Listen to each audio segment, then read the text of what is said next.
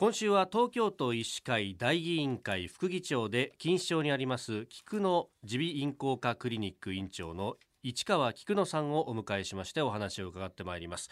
今朝は子どもと耳鼻科についてですがこれお子さんどんな症状の時に耳鼻科に行くといいですかね？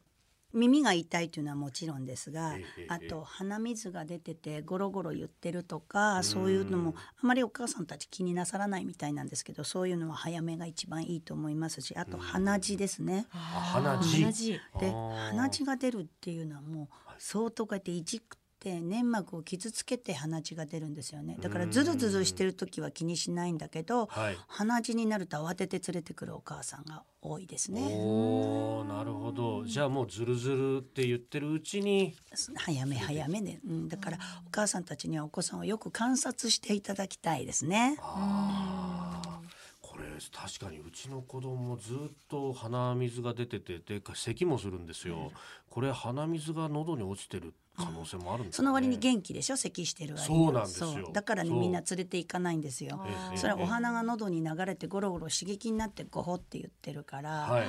大人だとペッてってペッてたん出せばいいんだけど、子供ってね、あのお花詰まってても苦しくないんですよ。苦しくないんですうん。ね、お花詰まってると口開ければ空気が入るのであだからここをズルズルしてても。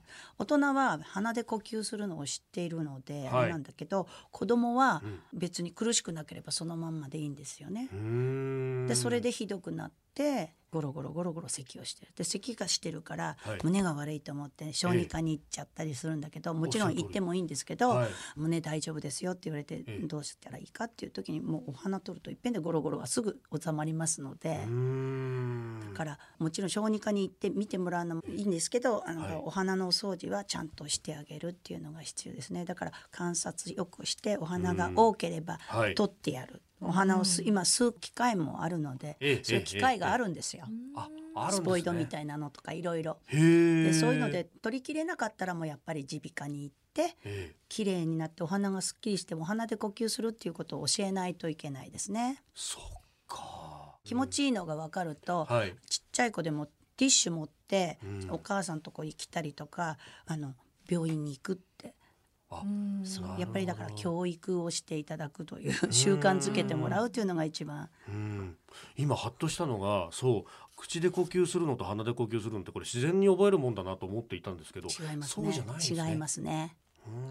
でな理由別にどっちでもいいっていう人いるかもしれないけどお花ってちゃんと意味があって、お花の中で空気を通って加湿して喉に入るので、はい。口からダイレクトに入るよりも刺激が少ない空気がいくんです。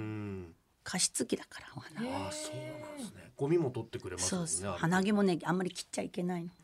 どうですか？あの最近で子供の特徴的ななんか耳鼻科の症状とかってあったりするんですか？最近というかいわゆる花粉症みたいなのも低年齢化してますしあとひどくなる子は多分お母さんの関心があるかないかなんだと思うんですけど、お花の悪い子は口の中も虫歯が多かったりとか、あの口開けてるので、はい。長くなると、ええ。歯並びも悪くなりますし集中力がなくなって落ち着きのない子になったりするんですよね。